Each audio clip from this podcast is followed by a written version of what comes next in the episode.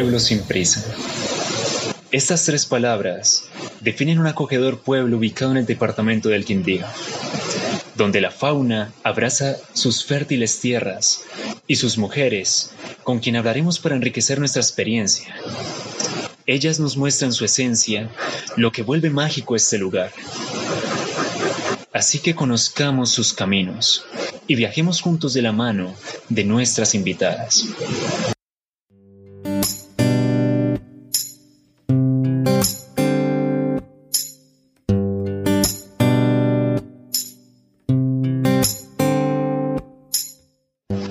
De hoy escucharemos a Diana Arias.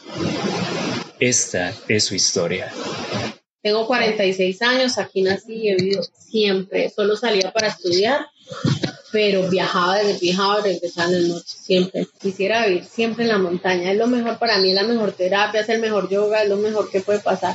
Para mí es lo que trato también de transmitir a los clientes, a las personas con las que trabajo siempre ha gustado salir, caminar las montañas, pues teniendo en cuenta que he vivido siempre en Pijao y que está lindo y que el verde atrae. Me ha gustado también hacer la fotografía, pero después del colegio yo me dediqué a estudiar derecho trabajaba en el sector público, en la alcaldía, durante la mitad de mi vida trabajé allá y en un momento me quedé sin trabajo, no podía continuar la universidad, tenía dificultades económicas, era un momento muy fuerte, muy difícil para mí, de mucho dolor y comencé a emprender, abrí un pequeño restaurante, pero seguía haciendo, salía para caminar, para llorar, para desahogarme en la montaña, porque esa es la forma de recargarme y allá, pues claro, observar las aves, hacer fotografías, pero yo tenía un buen equipo para eso. En un momento hice un video que es El Salvador, un video de un tucancito rabirrojo que estaba alimentando sus polluelos. Yo logré capturar en un video cómo el tucán llegaba al nido, entregaba la semilla, se volvía, regurgitaba esa semilla siete semillas tenía almacenadas, las entregaba a sus polluelos. Entonces, en un pequeño restaurante que yo tenía, llegaban clientes extranjeros y yo por mostrar con agrado ese video que había logrado, me pedían que, que les hicieran, ay, que querían ver ese tucán, que ellos querían ver eso, y yo sabía dónde estaba el nido del tucán, así que los llevaba allá.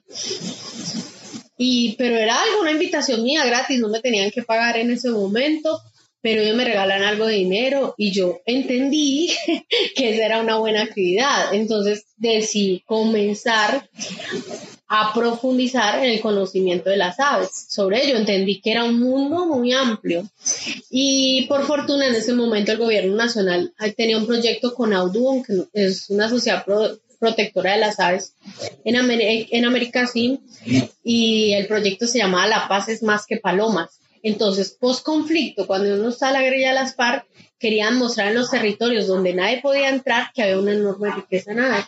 Y desde ahí es cuando Colombia comienza a, ser, a ocupar el lugar número uno, el país número uno en aves en el mundo, el que más aves tiene.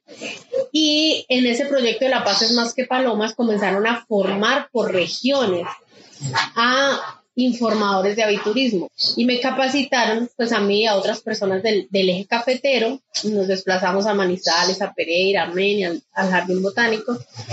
Y ahí nos formaron en aviturismo. Pero luego yo ya hice un diplomado en aviturismo. Y esto es más práctica, más de salir a campo, yo he comprado cada libro, estudio y estoy ahí con ello, me ocupo. Pero pues es que el material lo tenemos todos los días, que son las aves que están ahí. Entonces uno comienza a conocer de su comportamiento, de, cómo es, por qué el pico de tal forma. No se necesita tanto el conocimiento eh, científico, aunque sí, y no tanto lo que está en los libros, sino es solo en la observación y el entender cómo se portan ellas. Además que son encantadores, porque cada una tiene sus colores, tiene algo especial, tiene su forma de volar, tiene su forma de desplazarse, eh, ellas son mágicas. Y, y, en mí hicieron magia, ellas fueron la terapia, las salvadoras, las que rescataron, las que esas lágrimas se fueron, y ahorita son de emoción por verlas y por gratitud a Dios por ellas. La montaña, con toda la riqueza que alberga, han sido fundamentales para Diana. A lo largo de su vida, pasando por momentos difíciles, estas montañas se han convertido en su salvación Pero no solo para Diana, ya que de una u otra forma, todos en Pijao tienen esta sensibilidad especial gracias a la riqueza que los rodea. Es tal que a nivel mundial, Pijao ha sido reconocido como una ciudad lenta. Preguntémosle a Diana, ella por qué cree que Pijao ha tenido esta denominación y qué la hace tan especial. El verde, la bondad de sus gentes, lo que hay en el alma de cada pijaense. Yo me siento muy orgullosa de ser pijaense y me siento muy orgullosa y enamorada de mi gente, porque aquí somos como una gran familia, ¿no? Es un pueblo pequeño donde todos nos conocemos, donde hay solidaridad, donde cada quien eh, piensa en el otro, es gente muy buena. Creo que es el mejor lugar del mundo y ahorita que lo visitan más, personas de otros lugares del mundo siempre dicen, Pijao tiene magia y la tiene. Y eso encanta. Pijao es un pueblo sin prisas, definitivamente, porque reúne todas las características de un pueblo tranquilo, ¿sí? Por el ambiente rural, por el paisaje, por la montaña, porque no hay tanto tráfico, es un pueblo pequeño, de pocos pobladores, la gente pues eh, conserva su cultura, sus tradiciones, el tema de la arquitectura, ya ves que es absolutamente tranquilo, pausado, y la gente, aunque no tiene prisa, es una gente pujante, trabajadora, luchadora. Y, y Pijao es, eh, lo catalogan un pueblo sin prisa, un reconocimiento que se hace de una red a nivel internacional, eh, de Chita Slow, pueblo sin prisa, un pueblo lento, porque encontraron que Pijao reúne todas las características o muchas de ellas de los requisitos que ellos tienen para tal fin.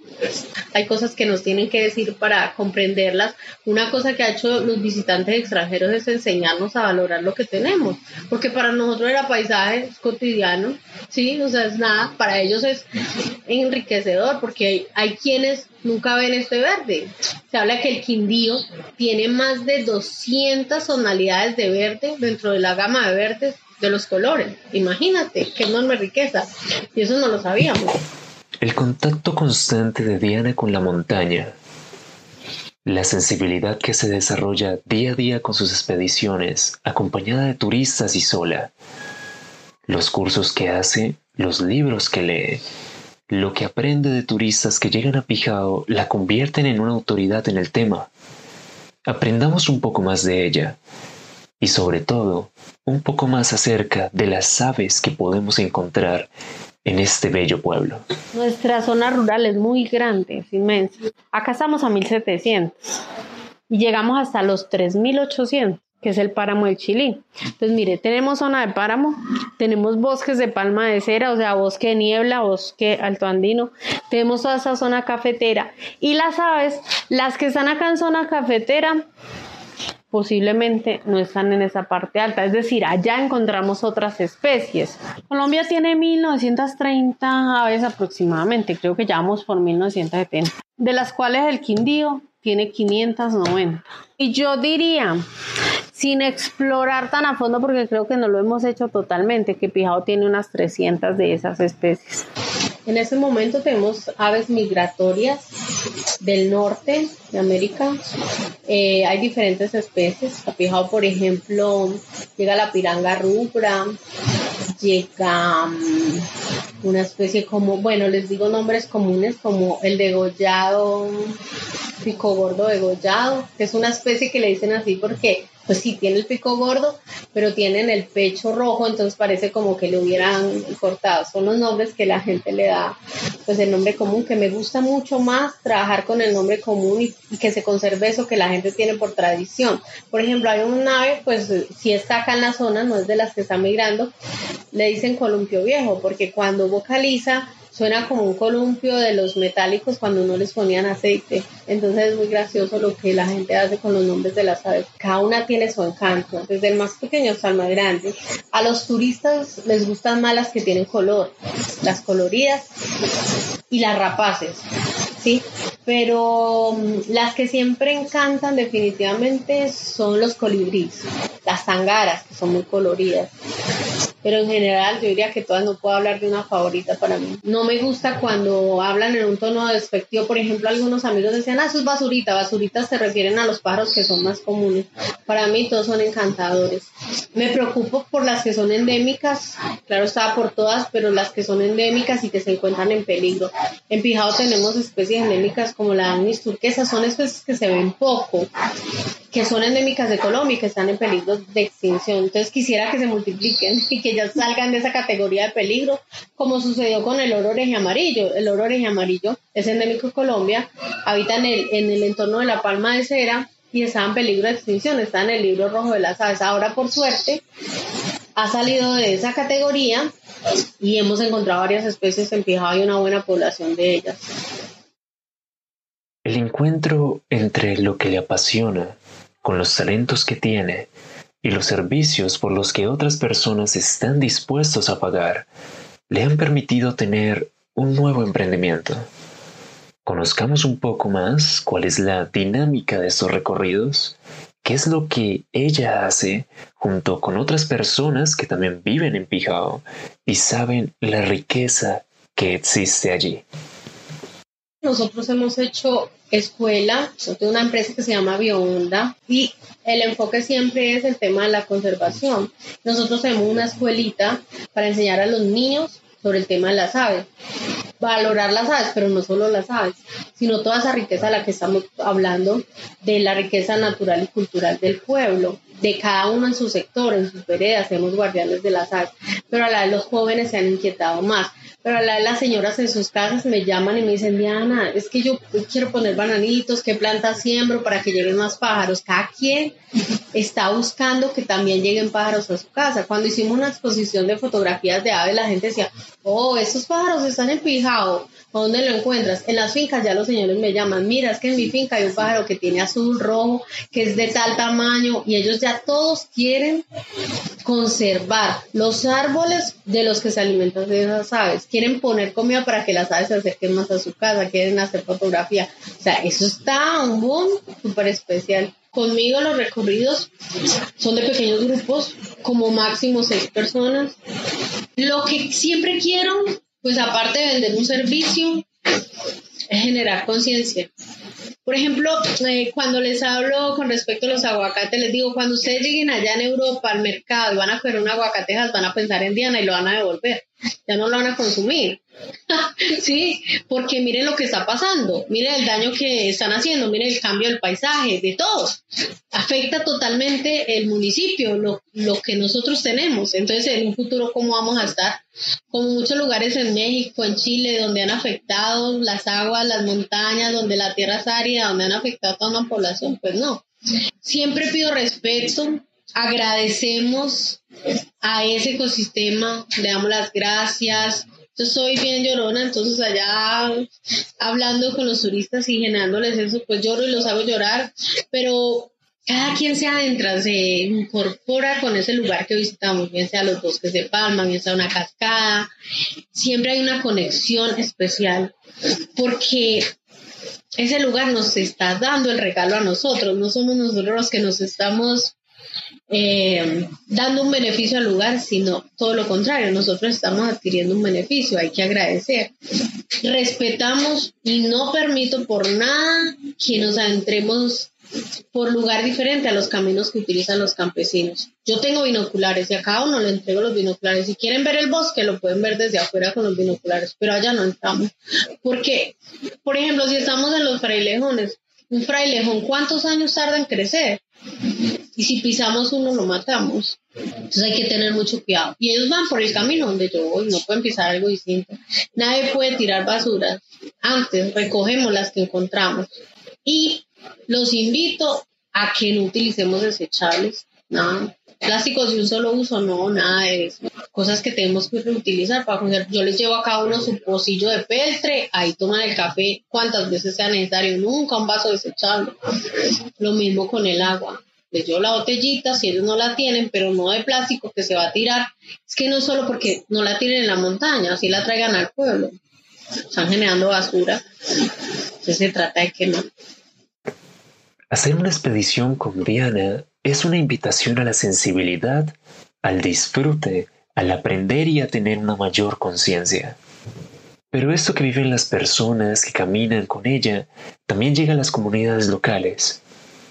Y gracias a esta actividad aprenden sobre maneras de cómo conservar mejor su territorio y así atraer las aves y turistas respetuosos del medio ambiente. Pijao tiene bosques de palma de cera conservados al interior de bosque nativo. Tiene mucha palma de cera, hay una enorme riqueza que por suerte no se conoce tanto como Cocora, que ya vemos que allá la palma está extinguiendo. En esa zona, en Pijao, hay una escuela hogar los niños viven allá durante toda la semana, duermen allá, el profesor es profesor y padre porque se queda con ellos o la profesora quien esté turno y una señora que les prepara los alimentos. Nosotros hacemos labor y vamos allá, les llevamos dulcecitos, les proyectamos un video, les hablamos cosas. Yo llevo binoculares, les hablamos de las aves, pero también de por qué es importante el ecosistema que tienen, porque la palmacera es nuestro árbol nacional, está en peligro de extinción también. Entonces los chicos comienzan a ver y cuando usan los binoculares, acercan el paro, cuando conocen lo que tienen, lo que ellos, para ellos es su cotidianidad, porque ellos van en un camino y están viendo el oro y amarillo, mientras hay muchas personas en el mundo que pajarean y que quieren ver ese loro y, y ponerlo en su, en su lista de, de, aves vistas, de aves observadas. Llegamos a la escuela y comenzamos a hablarle a los niños sobre eso, a mostrarles las guías y hacerlos, digo yo, pajareritos. Entre ellos había un chico, mm, hoy es guardián de las aves, se llama Julián Steven, estando un pequeño, él se interesó. Y cada vez me decía, Diana, y por el chat del teléfono de su mamá me mandaba foticos que hacía con el celular y, y en, cuanto a eso, de, de, las, de las aves que encontraba. Él ha visto más pájaros que yo, porque él conoce los de alta montaña y yo no. Y, muchos y, muchos pajareros quisieran ver lo que Julián ve todos los días en el patio de su casa. Entonces ya con el tiempo personas que le ayudaron y le regalaron una cámara, binoculares, él ganó un concurso, se hizo guardián de las aves, pero lo más importante es que él ya entiende que la palma de cera también se tiene que proteger y que hay otras especies de árboles que se deben cuidar y que, y que las actividades que de pronto tradicionalmente hacía el campesino sin conocer, tumbaba la palma, la hacía de cerca o hacía la canoa para el alimento de las vacas, ahorita se tiene conservar. Y antes dejaban la palma mm, dar fruto y crece pues de manera natural y las vacas llegaban y se comían eso, o la pisaban o las personas que van caminando. Hoy Julián es un guardián de la palma de cera también, porque hoy Julián cuando entendió eso, y ya no solo Julián hijo, sino Julián su papá y su mamá y su hermana y tal vez los vecinos, entonces ellos las palmas bebés, que ellos ven que están en proceso de formación, las cogen si están en el potrero donde hay vacas y las trasladan a un bosque. Ya ellos recogen las semillas cuando hay cosecha y las tiran al bosque nativo para que haya un proceso de regeneración natural de la palma. Y ahí la palma no se va a extinguir, la palma no va a morir. Mire que es tan importante eso que nosotros lo hacíamos como por un gustico de ir a, visitar la escuela y de llevarles una alegría a los niños con un dulcecito, un regalito, en todo lo que trasciende conservando la palmacera, el árbol nacional de Colombia. Qué, qué, qué tan bonito y tanto orgullo siento y tanta satisfacción, no solo para mí, sino para quienes hacen parte de mi grupo como doña Olga, como otras personas que, que hacen parte allí. Turismo responsable, turismo que respeta el medio ambiente y que beneficia a las personas del lugar, pero que pese a sus ventajas no está libre de amenazas. Veamos qué sucede en Pijao y qué amenazas tienen estas actividades que nos impiden estar en contacto con la naturaleza. Una amenaza latente y actual es el tema de los monocultivos de aguacatejas. Vivo supremamente ofendida con eso, con la práctica que ellos tienen, con el mal que han hecho. Soy testigo de un nacimiento de agua que ya secaron, de una pequeña quebrada. Las vías están pésimas porque ellos cargan toneladas, son 15 volquetas diarias, turbos cargadas de aguacate. A ellos no les importa.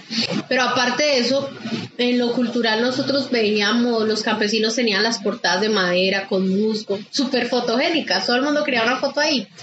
Y hoy ellos han derribado esas portadas y han puesto unas portadas grandísimas de metal con colores, con un aviso que dice prohibido el paso, propiedad privada. Y eso cambia totalmente con lo que nosotros teníamos y de lo que nos sentíamos orgullosos. Ahorita solo vemos aguacate y aguacate y aguacate. Y sí, generan empleo. Es lo único positivo que encuentro. De resto, no, a ellos no les importa quemar las palmas de cera, tumbar el bosque, acabar con el agua, poner químicos. Pareciera que no tienen sensibilidad alguna. En esa ruta al páramo acostumbramos a hacer una parada en una piedra grande que pareciera que un árbol rompió la piedra, la abrió y creció allí el árbol. Eh, las últimas ocasiones que estuve allí, ellos tenían hierro sobre esa piedra, habían tumbado el árbol. Mm, no, les, no les parecía nada llamativo, o sea, no tienen sensibilidad. Les importa solo hacer dinero con su aguacate, montar cemento, construir y cambia totalmente. Llegamos al final. Despidámonos de Diana con un consejo que nos trae para todos. Independiente del lugar en el que estemos o el lugar al que vayamos, donde pasemos unos días de descanso o las actividades que hagamos, Diana nos hace esta invitación final. Escuchemos a las personas de la ciudad y a todos, a los que viajan, a los que van por el mundo, no solo para Pijao, sino donde quiera que lleguen. Apoyen las comunidades locales. Busquen donde sea que viajen, no solo en Pijao, en cualquier región donde viajen, busquen apoyar al local, apoyar a la comunidad local. No hay mayor riqueza que interactuar con un local. Él te cuenta todo, conoce todo sobre la región, te puede llevar al, lugar más mágico que no está las redes sociales, que no está las plataformas, que no está en una página web. Ese conocimiento solo lo tiene un local. Así que cuando viajen, donde sea que vayan, busquen a un local y que su recorrido, que su visita siempre sea interactuando y apoyando a los locales, porque además así se fortalece la economía local y se conserva eso que hace importante un destino. Invitadísimos a que hagamos un recorrido y, se den cuenta de la enorme riqueza en aves y en muchas otras cosas que tenemos.